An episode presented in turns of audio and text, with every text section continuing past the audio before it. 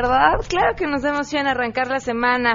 Oigan, justamente se estuvo hablando mucho eh, la semana pasada sobre las reformas para actualizar la tabla de enfermedades y de evaluación de incapacidades permanentes. Esto que eh, se dijo eh, podría afectar, obviamente, a todos los trabajadores cuando se trata sobre incapacidad y eh, sobre sí, alguna incapacidad y sobre alguna enfermedad.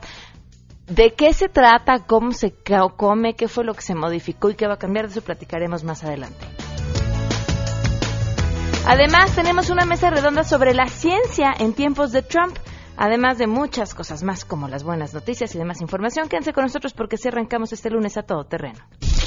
MBS Radio presenta a Pamela Cerdeira en A Todo Terreno, donde la noticia eres tú. I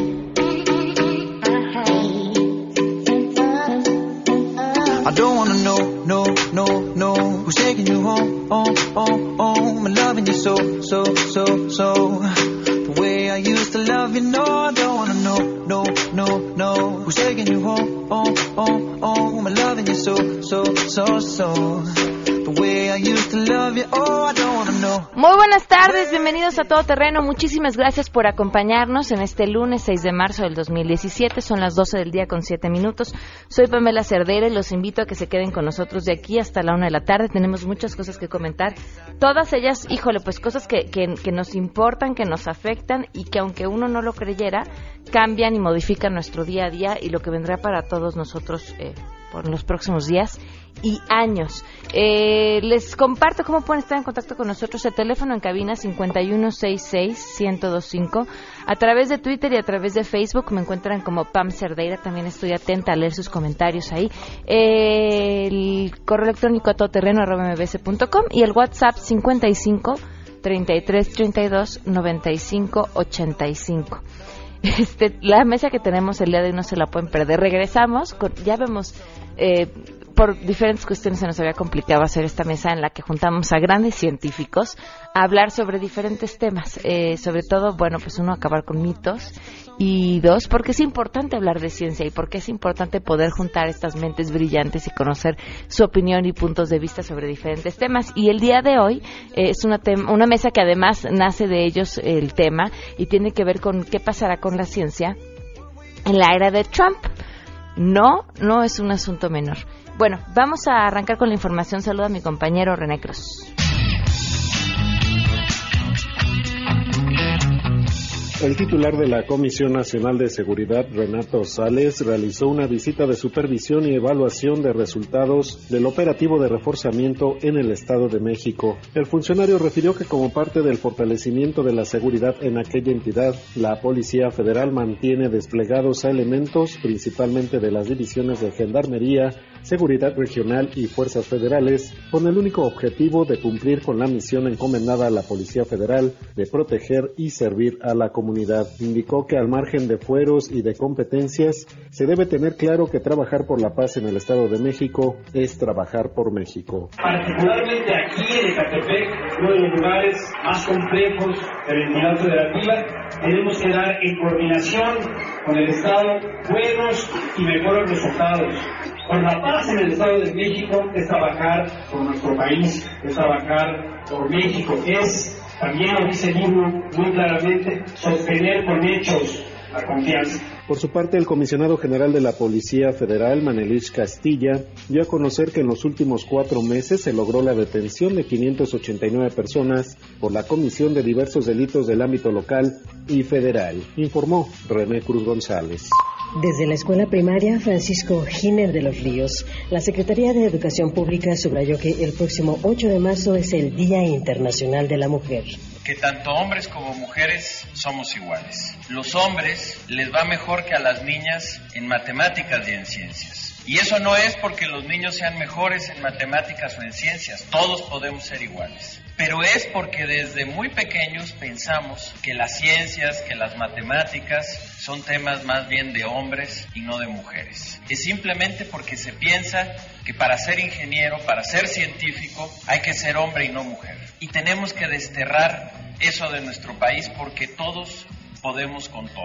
En este marco, el secretario Aurelio Nuño anunció que el próximo lunes el Ejecutivo Federal presentará el modelo educativo. Después de la presentación del modelo, tendremos que hacer y publicar los nuevos planes de estudio que se derivan del modelo al millón doscientos mil maestros que conozcan el nuevo, el nuevo enfoque pedagógico y las diversas tácticas precisamente para que se logre este cambio en todas las escuelas del país en donde los niños se deje a un lado la memorización y aprendan a aprender. Les ha informado Rocío Méndez.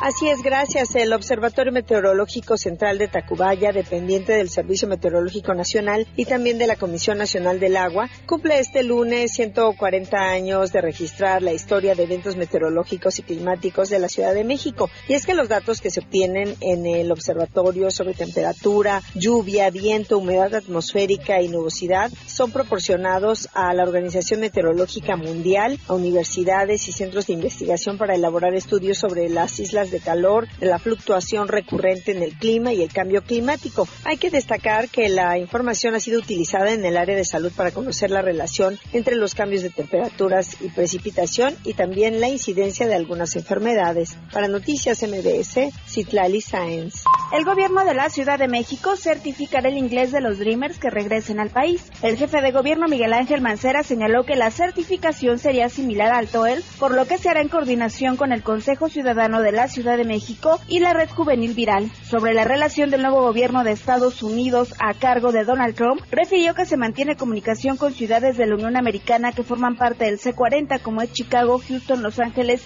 y San Francisco. Algunas de ellas son ciudades santuarios como esta capital. Comentarte que el jefe de gobierno se encuentra de gira en Londres y haya manifestado los apoyos que han estado entregando a los conacionales, sobre todo aquellos que han sido repatriados, lo cual ha señalado pues son un poco más de 500 a quienes les han brindado asesoría jurídica e incluso les han dado el seguro de desempleo que ofrece la Ciudad de México. Comentarte que el mandatario capitalino realiza una gira de trabajo en Londres, en Inglaterra, en donde este lunes va a recibir el premio que otorga la Organización Internacional de Iniciativas de Cambio Climático enfocada en el mercado de bonos verdes. Reportó Ernestina Álvarez.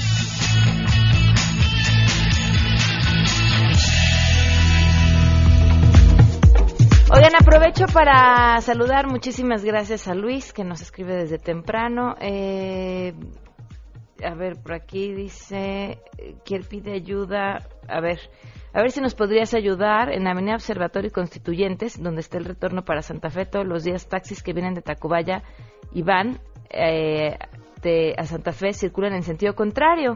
Ya ha pasado algunos altercados y no pasa nada. Mira, te mando algunos videos por tu atención grande. Gracias, mi nombre es Mónica Sánchez. Uy, Mónica, te cuento. Yo donde vivo, todos los días se meten coches en sentido contrario. Todo, pero todos los días. Y entonces fui a preguntar si dije, yo los pago, de verdad. Vamos a poner unos picos. Dijo, qué, qué bueno que no tengo superpoderes porque si no ya saben qué clase de cosas harían. Para que se les ponchen las llantas a los que vienen en sentido contrario.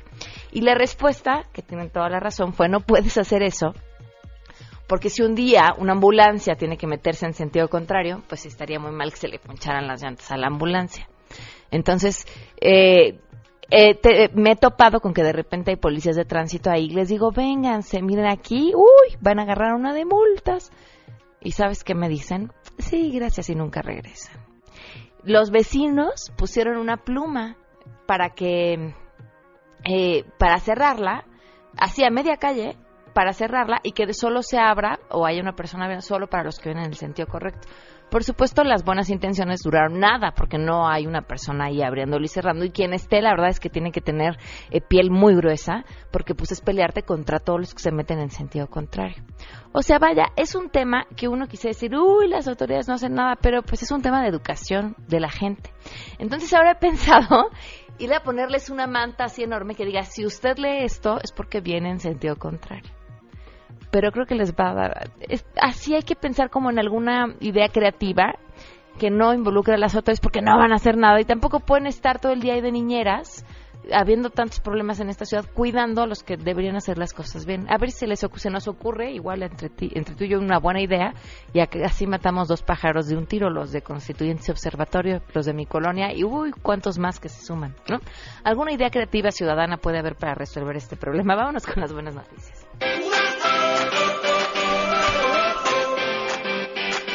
Emprendedores de Jalisco presentaron el primer autobús eléctrico de transporte público totalmente autónomo. Utiliza un sistema de conversión de motor diésel a eléctrico. Eh, parte de lo que estos emprendedores comentaron a CONACIT es que el proyecto surge como una alternativa ecológica a las unidades de transporte público que ya no producen emisiones de ningún tipo.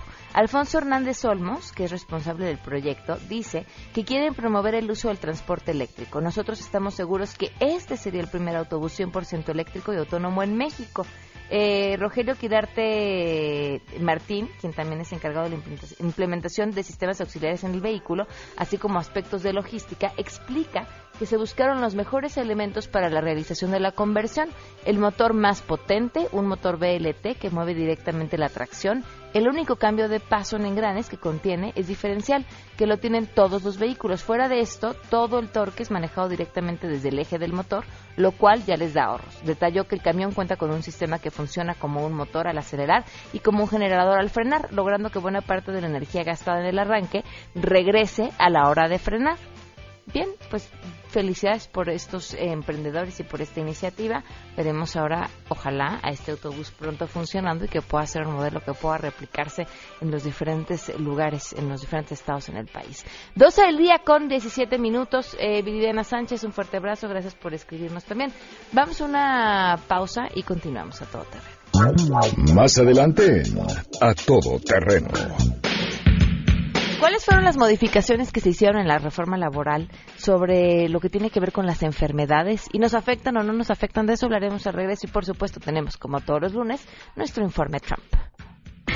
Si te perdiste el programa A Todo Terreno con Pamela Cerdeira, lo puedes escuchar descargando nuestro podcast en www.noticiasmbs.com. Pamela Cerdeira regresa con más en A Todo Terreno, donde la noticia eres tú. Marca el 5166125. Tell me what you really like. Baby, 12 del día con 21 minutos, continuamos a todo terreno. Ya está con nosotros, bueno, ya están con nosotros, pero eh, presento primero a Enrique Ensures porque esta mesa fue idea suya. Y este, por supuesto, eh, todo correrá a cargo de la parte de este momento. Es más, yo me voy la nómina también. Ah, Enrique, ¿cómo estás? Bienvenido. La me gustó. ¿Cómo estás? Bien, buenos días a todos los radioescuchas. Tardes, perdón. Gracias por acompañarnos. No, es un placer estar aquí el lunes. También nos acompaña el doctor Raúl Alba, profesor investigador de la UAM. Bienvenido, gracias por estar con nosotros. Gracias. Y, y Martín Bofil, divulgador de la ciencia en la Dirección General de Divulgación de la UNAM. Gracias por acompañarnos. Encantado. Gracias por estar con nosotros. Cuéntanos, este Enrique, la, la pertinencia de esta mesa. Bueno, eh, de entrada, la, la, idea de esta mesa era eh, hablar sobre las políticas de Estado que se están desarrollando en los Estados Unidos, eh, lo que corresponde a la materia de ciencia y tecnología. Eh, en, el, en, el, momento que entra el, el, nuevo presidente Donald Trump, empieza a haber una serie de, de, vetos, básicamente vetos hacia la ciencia, lo cual hizo básicamente que la comunidad científica en los Estados Unidos este, se levantara básicamente en protesta por todo eso. De entrada hay un hay un tema muy polémico que tiene que ver, supongamos, por, con el calentamiento global. Uh -huh. Quitan eso de la página de la Casa Blanca, sobre toda la información que tiene que ver con el calentamiento global, y empieza Donald Trump a tener una serie de inclinaciones sobre todo a que toda la información que tenga que ver con ciencia o particularmente de, la, de, de, de lo que es este el calentamiento global antes de, de ser publicada tiene que pasar exactamente por una revisión del gobierno, lo cual ya está teniendo una censura. La otra es eh, una cosa bastante preocupante que también empieza a meter dentro de sus asesores y gabinetes este, a todo lo que tiene que ver con estas este, tendencias creacionistas pues para empezar a meter las ideas a las, a, las escuelas públicas. Entonces eso empieza a alarmar a la, a la población y sobre todo a la comunidad científica. La, la parte de censura es muy, muy complicado porque eh, la ciencia como tal pues este, no se basa en eso, sino se basa en compartir el, el conocimiento científico, estar en, en contacto con pues, toda la comunidad y hacer ese intercambio y en el momento que tú empiezas a parar todo eso, pues empieza a haber un problema muy grave. Entonces, la idea de traer aquí a los dos expertos, supongamos Martín, Martín que está muy bien empapado en todos esos temas, este, pues era básicamente que nos dieran exactamente su análisis. Te escuchamos, Martín. Bueno, co como dice Enrique, eh, justamente el ahora presidente Trump, que qué trabajo cuesta decir eso, sí. eh, efectivamente parece estar cumpliendo algunos de los temores, eh, bueno, en, en general acerca de sus políticas, pero en particular respecto a la ciencia, él había expresado ser escéptico respecto al fenómeno del cambio climático causado por el ser humano, ¿no? Porque eh, él ha dicho que la idea del cambio climático la inventaron los chinos para, para detener el desarrollo industrial de Estados Unidos. Porque efectivamente mucha gente cree eso, es una especie de teoría de conspiración, que eh, eso es coherente porque sí, el, luchar contra el cambio climático va a implicar grandes costos para la industria, para dejar de producir gases de invernadero, sobre todo dióxido de carbono, y eso va a implicar gastos, eh, inversiones, por ejemplo, para desarrollar autos eléctricos, para desarrollar sistemas anticontaminación, etcétera. Y eso es una desventaja para la industria estadounidense, que es una de las dos que más contaminan en el mundo junto con China. Entonces, la, la idea de que es un complot para detener a la industria estadounidense, pues podría sonar lógica. Lo malo es que no tiene bases en la realidad. Y el que un presidente que recibe información de, la más alta calidad siga sosteniendo eso es eh, muy preocupante. Creo que como presidente él no lo ha repetido, pero sí está poniendo, eh, digamos, oficiales en la, en la oficina de eh, protección ambiental y en otras oficinas de gobierno, porque mucha ciencia que se hace en Estados Unidos se hace con fondos federales y está poniendo en puestos clave a gente que sí son negacionistas del cambio climático y eso indica que probablemente eh, no va a seguir en la lucha para controlarlo. Ya echó atrás una regla que había puesto Obama para reducir obligatoriamente la, contaminación que emiten los automóviles y esto va a, liberar a la industria de esa obligación y a, detener eh, el avance que se había logrado contra el cambio climático. Entonces, ese y otros temas son muy preocupantes. Eh, Raúl. Eh, mm, yo, desafortunadamente, soy todavía más pesimista. El... Que hacer una pregunta. Eh, ¿Por qué en un programa de radio en México estamos hablando sobre el presidente de otro país y las políticas que ha decidido implementar para su país? Eh, para bien o para mal, los Estados Unidos han sido la, uno de los países hegemónicos desde hace, después de la Segunda Guerra Mundial y se sostiene eh, en esta posición. Por lo tanto, quien lidera ese país, quien gobierna ese país eh, en el Ejecutivo, y no solamente en el Ejecutivo, sino también en el, Legislativo, que es una, finalmente es una república este, democrática con poderes separados, como establece también la estructura de la Constitución de México, pues afecta no solamente a, a, lo que suceda dentro de ese país, sino que siendo una potencia hegemónica, pues lo que hace finalmente repercute en el resto del mundo. Y además somos vecinos. Eh, es ahí donde en particular lo que han mencionado Enrique y eh, eh, Martín sobre la postura de Donald Trump respecto a la ciencia afecta a todo el mundo y en mayor medida a México, porque además México es un país altamente dependiente en materia de ciencia y tecnología. Eso ya lo hemos hablado en otras ocasiones. Eh, y quisiera yo irme a, dos ámbitos en los cuales en particular se puede identificar la gravedad de este asunto. Uno son las ideas personales de Trump respecto a la ciencia y otro son los intereses, no tanto las ideas, sino los intereses que implican a la ciencia por parte de sus patrocinadores. Donald Trump llega a la presidencia de los Estados Unidos en una campaña que es impulsada y patrocinada con fondos de diferentes eh, industriales, algunos de los cuales, de los que más fuertemente apoyaban, fueron industriales de los combustibles fósiles, porque no solamente es petróleo, es carbón, petróleo y gas, eh, que son la fuente principal de eh, emisión de gases de invernadero, principalmente ahorita, como producto de actividades humanas, el dióxido de carbono producto de la combustión de estos materiales. Y esto es todavía más grave porque el fenómeno, como eh, bien mencionó Martín, pues eh, del cambio climático no fue, no es un invento chino, eh, no es una conspiración china, sino que es un fenómeno que casualmente es descubierto en la finales de la década de los 50 por investigadores norteamericanos trabajando para oficinas del gobierno de los Estados Unidos el gobierno de Estados Unidos, eh, los Estados Unidos son, un país muy interesante históricamente porque dentro de sus fundadores había por lo menos dos personas que ahorita podríamos llamar científicos. Thomas Jefferson y Benjamin Franklin. Dos eh, signatarios de la, de, la Declaración de Independencia y dos los dos principales redactores de la Constitución. Eh, entonces hay un antecedente eh, de un país que surge con la opinión y la participación de científicos que dan lugar a, la estructura de, la, de, de, ese país. Y no, no, no es el único momento.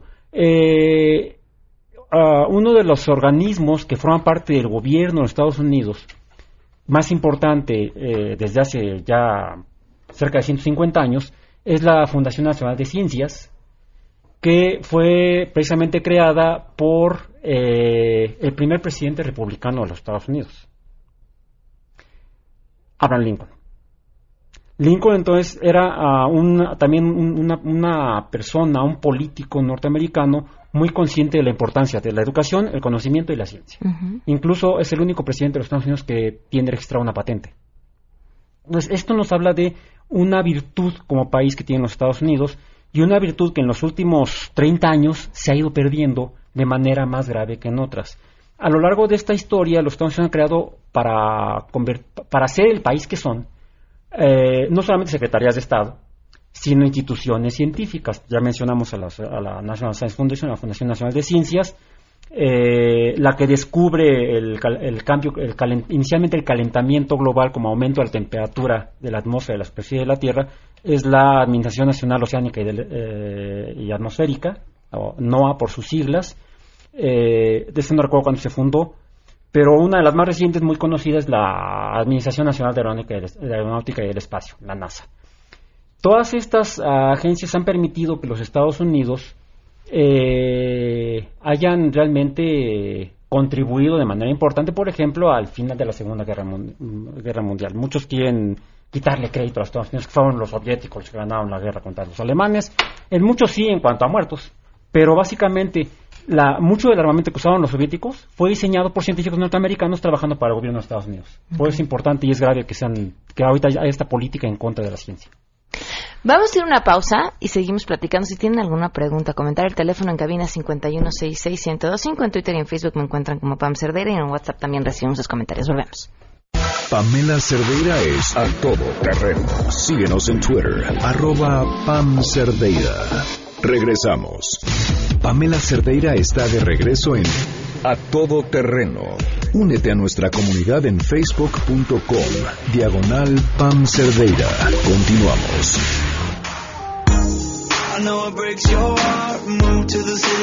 12 del día con 35 minutos. Estamos platicando con Enrique Ansures, con el doctor Raúl Larva, con Martín, Martín Bofil sobre la ciencia en la, en la era de Trump. Enrique, tú no te hemos escuchado. Bueno, eh, aquí otra de las cosas que, que, estamos hablando fuera del aire y que son preocupantes es lo que tiene que ver en torno a la educación.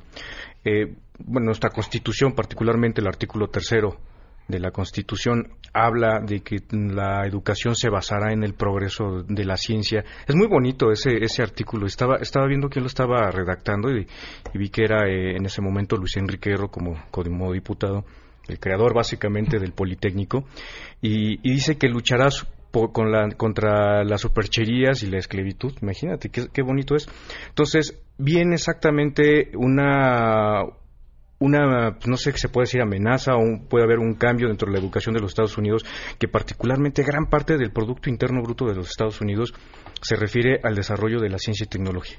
Ellos ya tienen una apropiación como tal de la ciencia dentro de su sistema educativo y ahora que entra una secretaria de Estado que empieza a ver más allá más allá de la perdón de educación, educación perdón eh, que tiene que ver con creacionismo empieza em, empieza a temblar exactamente eso. Entonces justamente Martín nos está hablando de, eso. Bueno y, hay que tomar en cuenta que mucha de la investigación que se hace bueno mucha de, la investigación científica que se hace en el mundo es en Estados Unidos.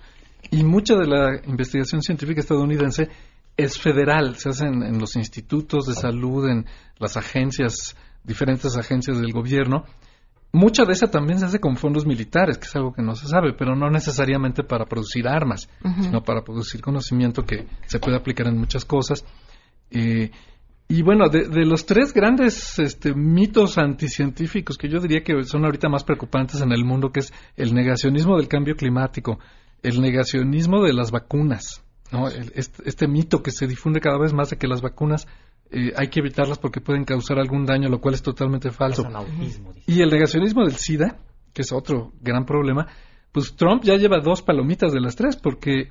Eh, cuál, cuál, fue la, segunda? Eh, uno es el, cambio climático, Otro es eh, el negacionismo de las vacunas en uno de, las, de los puestos clave que, va, que supervisan eh, en particular las vacunas puso a Robert Kennedy Jr., el, el hijo de Bobby Kennedy, el hermano de John F. Kennedy, que es un conocido negacionista de las vacunas que dice que, pueden causar autismo. Entonces, si, esa persona va a encabezar una comisión que va a revisar si las vacunas son seguras, lo cual ya desde revisar si las vacunas son seguras es, eh, es tonto porque sabemos perfectamente que son seguras desde hace mucho. Organismos del gobierno estadounidense garantizaban esa seguridad y ahora el gobierno de Trump, de Trump la va a cuestionar. Entonces, este, digamos, las señales de, de peligro están allí.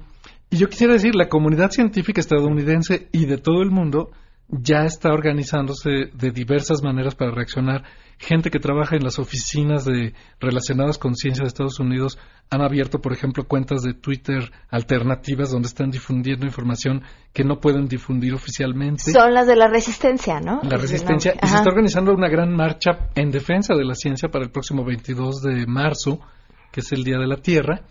En muchas ciudades de Estados Unidos y en muchas ciudades del mundo va a haber una aquí en México.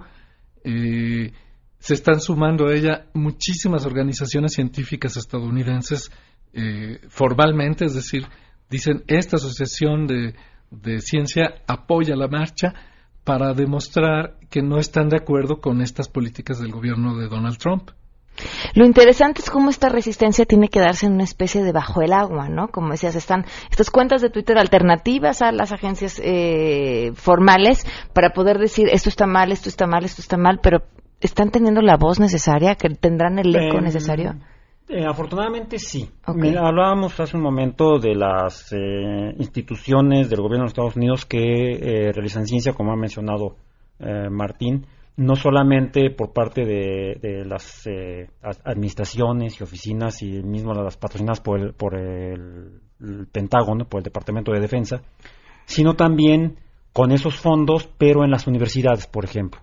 Eh, mucho del dinero que se usa en las universidades norteamericanas e incluso mexicanas para investigación proviene del gobierno de Estados Unidos. Es común que los investigadores mexicanos eh, soliciten eh, o llenen formatos para solicitar fondos de la Fundación Nacional de Ciencias, de los Institutos Nacionales de Salud, de diferentes instituciones.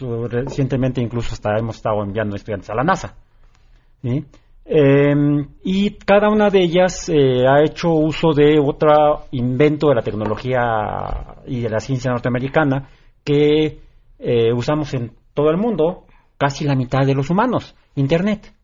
Internet es producto de un, de, un proyecto del Departamento de Defensa en el ámbito de la Guerra Fría y la carrera espacial. De ahí surge Internet.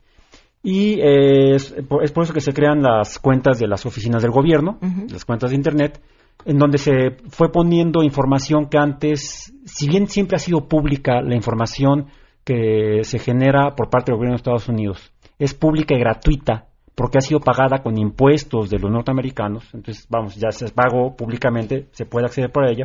Antes uno tenía que pedirla por correo postal, esa cosa del siglo XV, Y eh, desde que existe Internet se puede solicitar desde el siglo XIX por correo electrónico y actualmente por redes sociales se puede obtener esa información.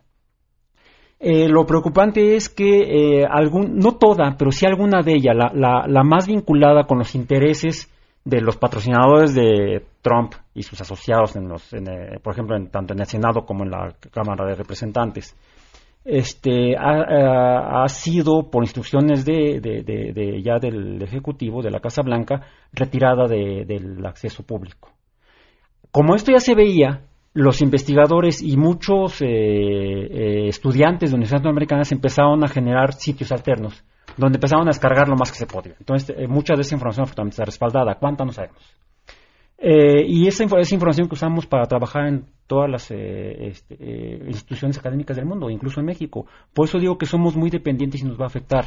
Nos pintan un panorama que es aterrador, pero además los intereses que podrían motivar o llevar al presidente de Estados Unidos a hacer todo este tipo de movimientos que ahorita nos describen son perversos. Me, me pareciera que van mucho más allá del alcance económico, que generalmente es lo que mueve todos los intereses. Hay intereses económicos, hay intereses eh, ideológicos y hay intereses eh, fantásticos.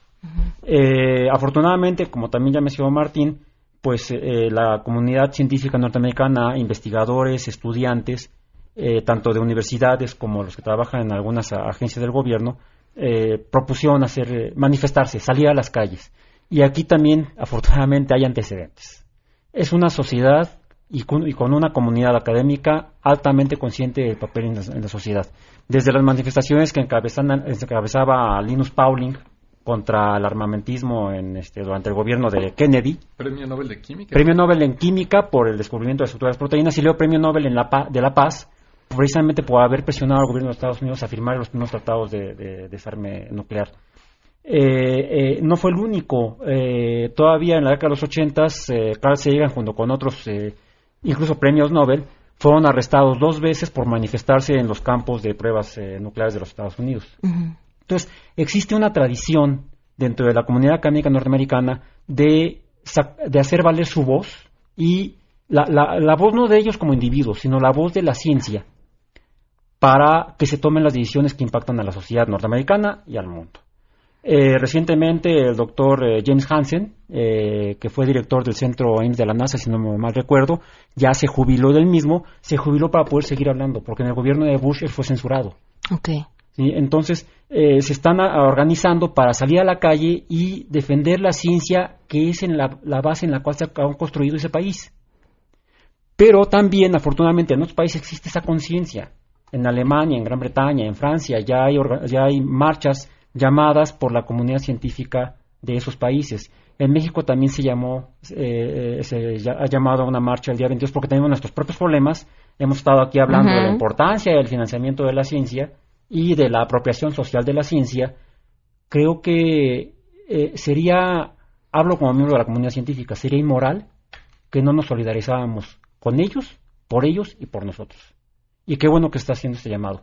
Incluso este fin de semana pasado, el domingo, el sábado, hubo una actividad que a mí me encantó, me hizo tener esperanza.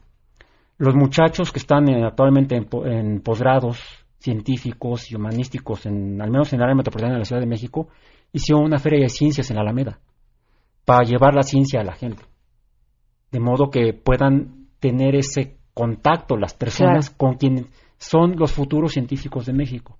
Y esperemos que eso impacte, porque eso depende que tengamos realmente un futuro. Y no me estoy viendo catastrofista, porque como mencionaste, no, no sí, la, está la feo marcha, el asunto. ¿eh? También están ya preparando otras cosas. Hay científicos en Estados Unidos que están hablando de lanzarse como candidatos a, a, a las legislaturas, ¿no? Al, al, Senado, para influir, porque ven que esto va para largo. O sea, no, no una marcha va a cambiar esto. Entonces a lo mejor hay que cambiarlo desde dentro. Y para que un científico diga me voy a meter de político, imagínate cómo estará la cosa. Sí, sí, que ganas, ¿no? claro.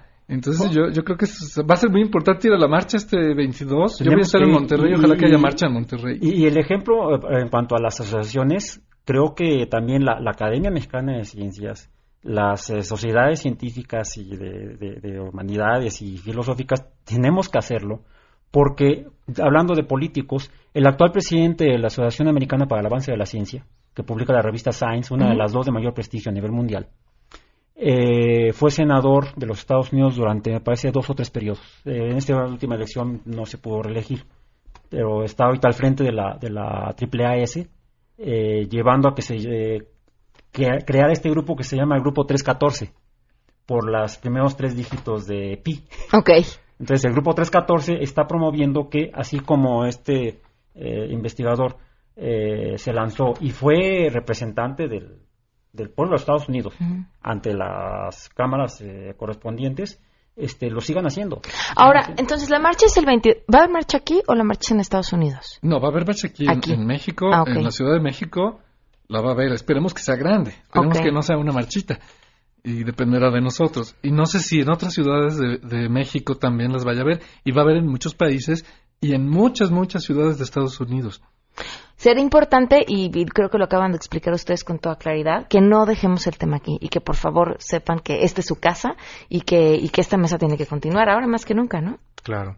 No, y lo que tenemos que hacerle entender al radio escuchas es, es muy, muy importante. Hoy por hoy, la civilización humana se basa en el conocimiento científico y detenerlo es eh, eh, estancarnos nuevamente, tener una llegar a una edad oscura teniendo progreso tecnológico y si no le si no le entramos pues, no vamos a avanzar como, como civilización hoy por hoy supongamos en México la inversión en ciencia y tecnología se ve más como un capricho que realmente como una inversión entonces tuvimos recortes en, el presupuesto de ciencia y tecnología y esto ha afectado gravemente a, a muchos sectores, a las universidades, supongamos en la UAM, que gran parte de ese financiamiento se, eh, lo obtiene del Consejo Nacional de Ciencia y Tecnología, le recortaron el 23% de su presupuesto.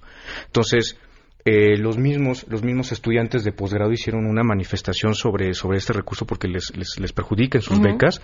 Y es una manifestación muy bonita que se llamó este cómo era Eh, manifestación con, con inteligencia, algo así, protesta con inteligencia, algo por el estilo, exponiendo lo que están haciendo ellos en sus trabajos de, de tesis, en tanto allá en, el- en- en otros países como aquí, y cómo están beneficiando al conocimiento humano. Entonces, de ahí salen las vacunas, de ahí salen los nuevos fármacos y los están deteniendo. Entonces, hay que tener mucho cuidado y también la ciudadanía debe de participar en este tipo de, de- de manifestaciones. Pues sí, sin duda. Gracias a los tres por habernos acompañado. No, gracias a ti, Pam. 12.48 lunes. Si tienes un caso para compartir, escribe a todoterreno.mbs.com. Pamela Cerdeira es a todoterreno. En un momento continuamos. Este 2017, la mejor fiesta del mundo. 27, 28 y 29 de octubre. Donde demostraremos al mundo de qué está hecho México. Fórmula 1. Gran Premio de México 2017. Boletos ya a la venta en Ticketmaster. MBS 102.5. En la velocidad. Estamos contigo. Estamos de regreso. Síguenos en Twitter, arroba Pam Cerdeira, todo terreno, donde la noticia eres tú. Continuamos. ¿Y cómo estuvo la semana del presidente Donald Trump? Se las debíamos. Aquí está el informe Trump. Ladies and gentlemen, the President elect of the United States, Donald John Trump. We must support the incredible men and women of law enforcement. Ahora sí, el presidente Donald Trump logró lo que siempre había deseado. No, no, la paz mundial no. No, tampoco tener el bronceado perfecto. Logró que los medios de comunicación hablaran bien de él. El adicto a los programas de televisión por cable y huésped de la Casa Blanca se dirigió la semana pasada al Congreso estadounidense y por primera vez con un mensaje mucho más mesurado fue, según el punto de vista de varios comunicadores, presidencial. A pesar de conseguirlo con un discurso que no se alejó de sus temas principales, creación de empleos, terminar con el Obamacare y crear una ley de inmigración basada en méritos. Lo que provocó murmullos al interior del Congreso fue el anuncio para crear Voice, una oficina dedicada a trabajar con las personas que sido víctimas de crímenes cometidos por inmigrantes. And we must support the victims of crime. I have ordered the Department of Homeland Security to create an office to serve American victims. The office is called Voice. Victims of Immigration Crime Engagement. Hmm, ¿Qué tal una oficina que atienda a todos los ciudadanos víctimas de crímenes de odio por xenófobos empoderados por Trump? Nah, tendría mucho trabajo.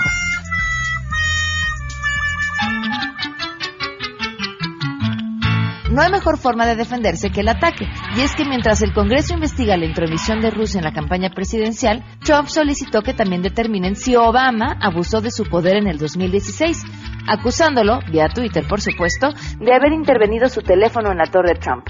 Obama negó los hechos a través de un vocero, además de que hay que mencionar que el presidente no tiene facultades para hacer esto. Y claro, Trump no presentó pruebas a sus acusaciones. En el Partido Republicano, que ya se están acostumbrando a tener que responder a cada ocurrencia del presidente, cuando les preguntaron sobre esta última contestaron... Eh, me imagino que el presidente aportará más detalles en los próximos días, dijo uno de ellos.